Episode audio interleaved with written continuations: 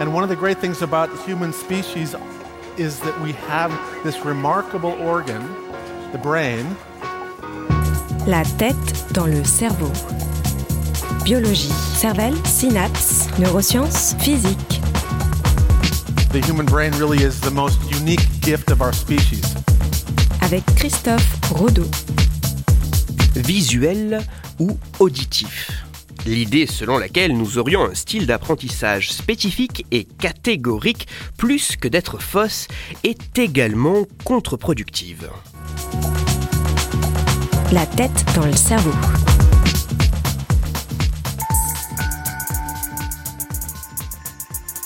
Vous avez peut-être la ferme conviction que vous apprenez mieux si une information vous est présentée de manière visuelle ou à l'inverse si cette information est à écouter. Cette idée s'inscrit dans la théorie des styles d'apprentissage qui sous-tend que chacun de nous a un canal sensoriel préférentiel. Ainsi, une fois ce canal sensoriel, ce sens préférentiel identifié, la vision ou l'audition par exemple, il suffit de faire passer l'information à retenir via cette modalité sensorielle pour que le savoir à acquérir soit retenu de la meilleure des façons. Si vous êtes visuel, alors l'information à retenir doit vous être présentée de manière picturale et imagée. Mais si vous êtes auditif, l'information devra vous être proposée de manière sonore et descriptive. Cette théorie est une belle et riche idée.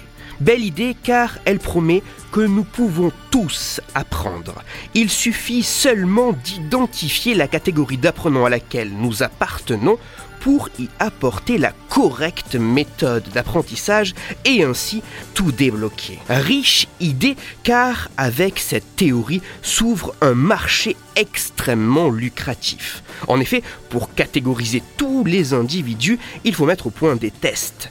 Des tests proposés de manière payante. Et une fois catégorisés, il faut alors proposer des méthodes d'apprentissage adaptées méthodes, elles aussi proposées en échange d'une compensation pécuniaire. Bien que philosophiquement discutable, il ne semble pas illogique que dans une société reposant sur un fonctionnement capitaliste, une solution payante soit proposée pour répondre à un problème. Mais il y a tout de même un souci. Malgré que le problème existe bel et bien, loin de moi l'idée de remettre en question les difficultés rencontrées face à l'apprentissage, le souci vient en réalité de la solution proposée.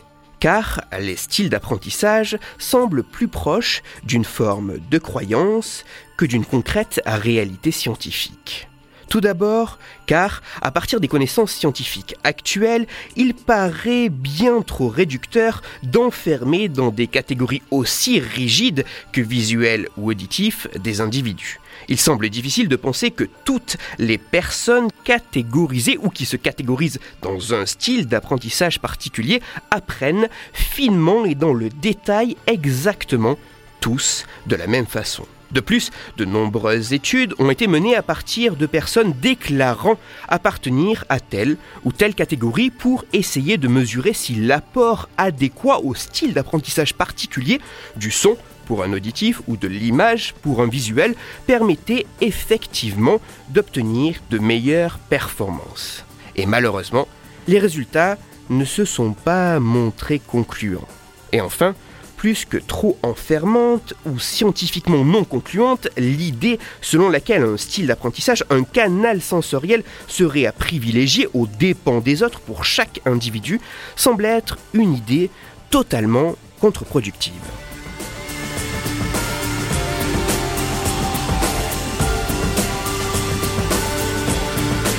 Afin d'essayer d'un peu mieux comprendre ce qu'il se passe dans le cerveau lorsque seule la vision ou l'audition est utilisée ou lorsque les deux le sont en même temps, il y a plusieurs années, des chercheurs anglais ont réalisé une étude assez simple.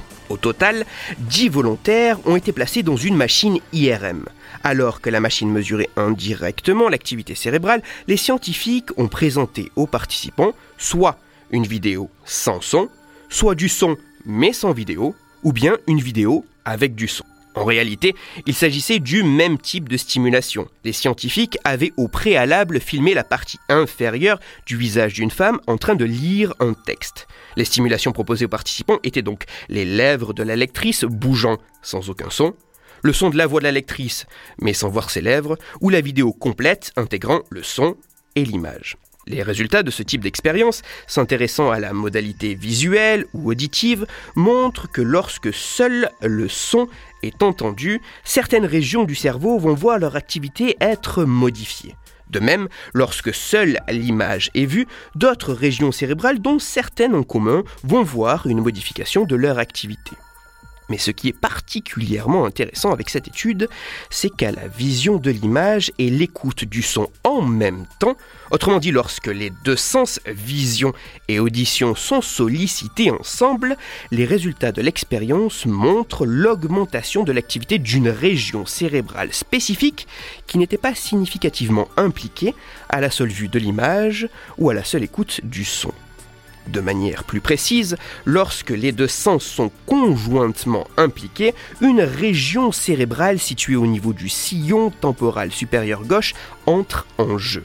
Cette région participerait à l'intégration en un tout des stimulations sensorielles distinctes.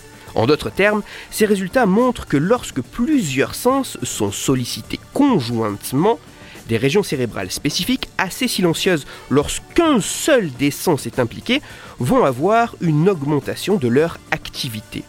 Ainsi sollicités, plusieurs sens de manière cohérente en même temps semblent induire l'activation de régions cérébrales entraînant un traitement supplémentaire et plus profond des informations recueillies.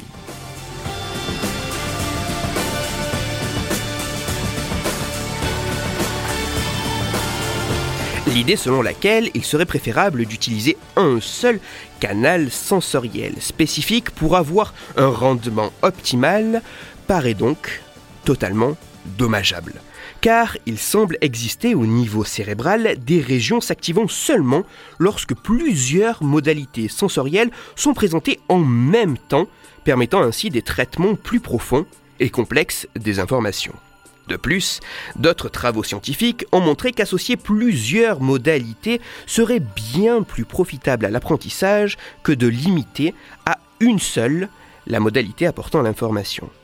En conclusion, face à la question visuelle ou auditif, la meilleure réponse semble être, si les informations perçues sont cohérentes, visuelle et auditif et de manière plus profonde face à la théorie des styles d'apprentissage qui prétend que chacun de nous aurait un canal sensoriel préférentiel qu'il faudrait spécifiquement et sélectivement solliciter pour maximiser les apprentissages, il semblerait que la réalité scientifique soit bien différente.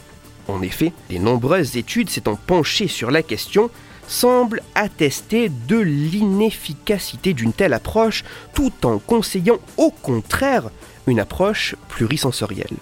Les styles d'apprentissage sont un mythe.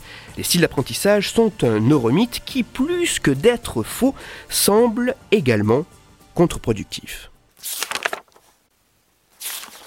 Toutes les références de ma chronique se trouveront sur mon site, Cerveau en argot, et je vous encourage vivement à aller les consulter pour vous faire votre propre avis autour de cette question. Pour approfondir la chronique d'aujourd'hui, je vous renvoie vers un livre qui revient plus en détail sur ce neuromythe, mais également sur d'autres neuromythes concernant l'apprentissage et l'éducation. Cet ouvrage a pour titre Les neurosciences en éducation. Il est écrit par Emmanuel Sander, Hippolyte Gros, Katharina Gvozdik et Caliste Schebling Sev publié aux éditions Retz. Pour discuter science et cerveau, vous pouvez me retrouver sur Twitter, Christophe-Rodo, R-O-D-O, sur la page Facebook de La tête dans le cerveau et sur mon blog Cerveau en argot. Je vous rappelle que si vous, auditeur, vous avez des questions ou des sujets dont vous voudriez que je parle, n'hésitez pas à me le faire savoir directement sur mon compte Twitter, sur la page Facebook ou par mail à l'adresse la tête dans le cerveau gmail.com et j'essaierai d'y répondre dans une future chronique. Toutes mes chroniques, y compris celles-ci, sont disponibles en réécoute sur mon podcast La tête dans le cerveau, à retrouver sur toutes les plateformes, dans SoundCloud, Deezer, Spotify, Google Podcast et iTunes. Christophe Rodeau. La tête dans le cerveau.